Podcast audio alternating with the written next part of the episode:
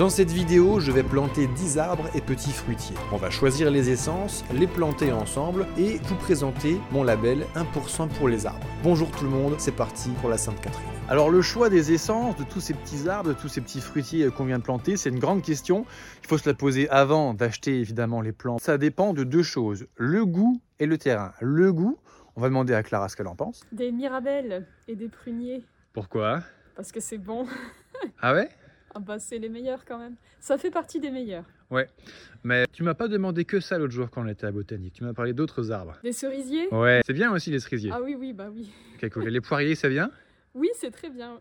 Euh, moi, je m'en bats les couilles. J'aime tous les fruits, les pommes, les poires, les Scooby-Doo, enfin, j'aime tout. Et le terrain Ici, on est dans de l'argile.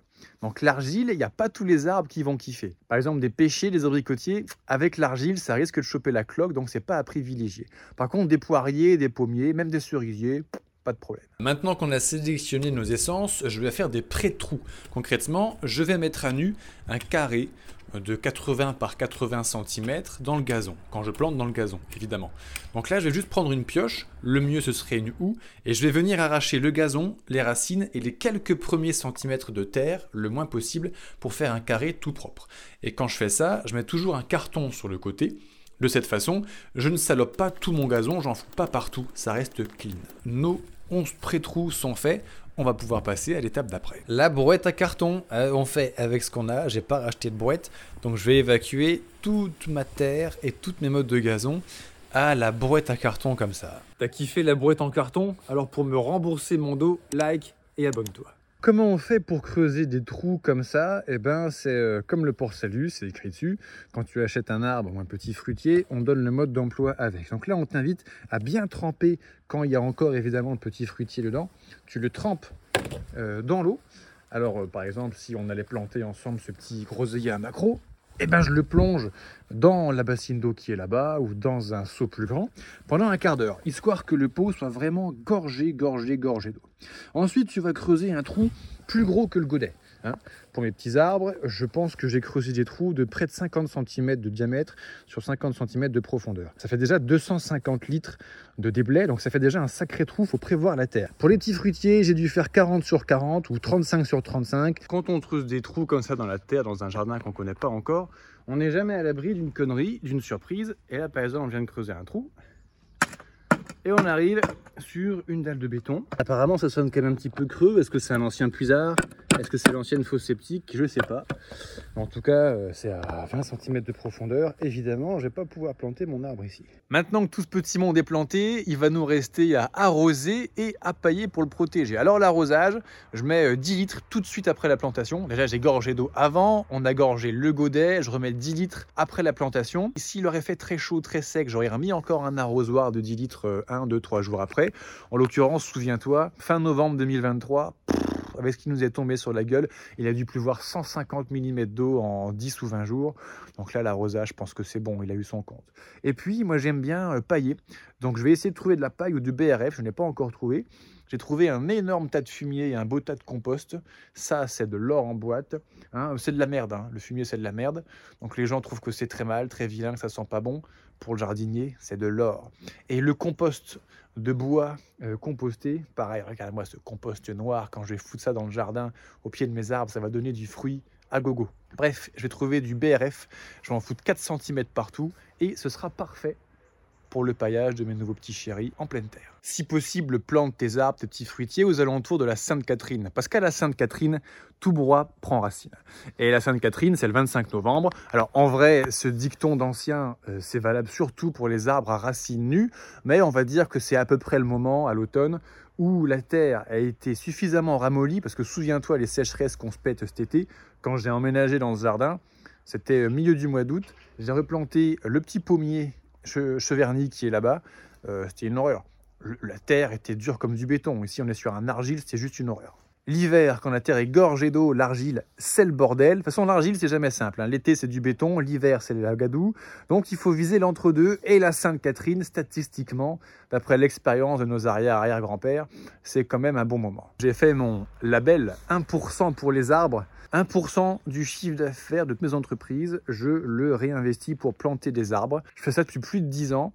Euh, au début, mon entreprise, qui n'avait pas beaucoup de chiffre d'affaires, entre nous, c'était plutôt 10-15% de mon chiffre d'affaires qui partait pour planter des vergers et des potagers. Euh, je m'engage dans les 50 prochaines années à reverser 1% de mon CA en fait dans des plantations d'arbres. Euh, et si on faisait tout ça, en fait, eh ben, on sauve le monde en 10 ans. Ça vite fait, c'est très très vite fait. Et d'où me vient cette connaissance euh, agronomique? J'ai une Bible que j'ai prise juste là, les amis. Le sol, la terre, les champs de Claude et Lydia Bourguignon, qui sont un couple de bourguignons, agronomes de formation.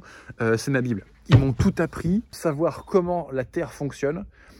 En l'occurrence, le pilier, c'est l'arbre. Sans arbre, on est en train de tout détruire, la qualité de nos sols, on est en train de détruire notre agriculture, bientôt nos forêts, avec les techniques d'exploitation sylvicole intensive. C'est une catastrophe, donc plante des arbres. En parlant de planter des arbres, j'ai vu un article dans La Montagne euh, fin novembre 2023, donc le journal de Clermont-Ferrand et les alentours, euh, qui parlait du super projet d'Emmanuel Macron, je ne sais pas si tu connais, euh, qui dit on va planter un milliard d'arbres.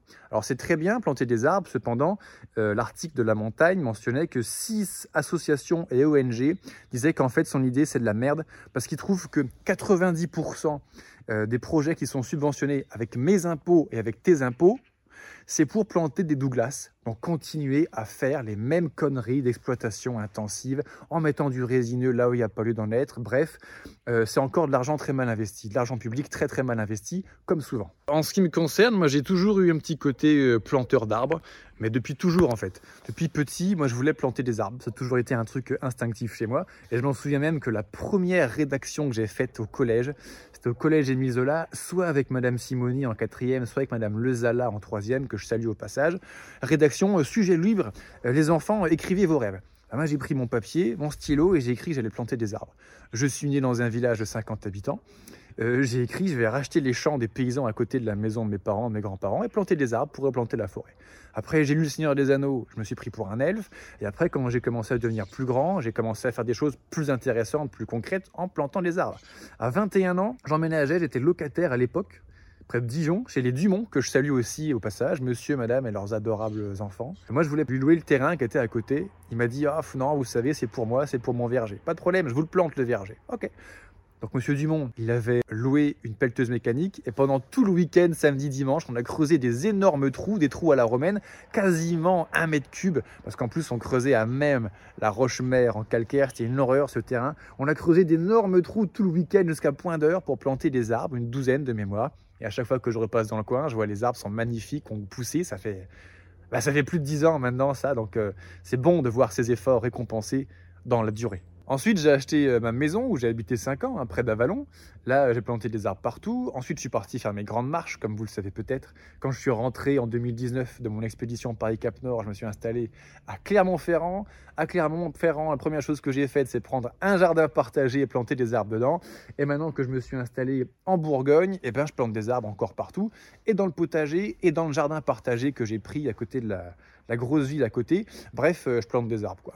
Pour participer à l'effort, je t'invite à toi aussi planter des arbres. Et puis sache qu'à chaque fois que tu commandes une formation vidéo, un coaching ou un week-end de randonnée organisé, on va en faire 10 sorties encore l'année prochaine en 2024, tu participes puisque 1% de ton billet y part pour la plantation d'arbres à la prochaine Sainte-Catherine. Conclusion, plante des arbres, 1% pour les arbres, on va sauver le monde, c'est cool. Je te dis à très bientôt sur une prochaine vidéo. Aujourd'hui, on a fait une digression. Habituellement, on parle de randonnée et trekking sur la chaîne, mais euh, comme le disait mon voisin l'autre jour, quand je parlais avec lui, un voisin euh, ancien banquier, randonneur, comme quoi. En fait, les randonneurs, ils font du jardinage parce que quand on n'est pas en train de faire le nomade sur les sentiers, eh ben, quand on est sédentaire chez soi, bah, on passe du temps dans la nature, on plante des arbres devant chez soi, et puis c'est quand même cool.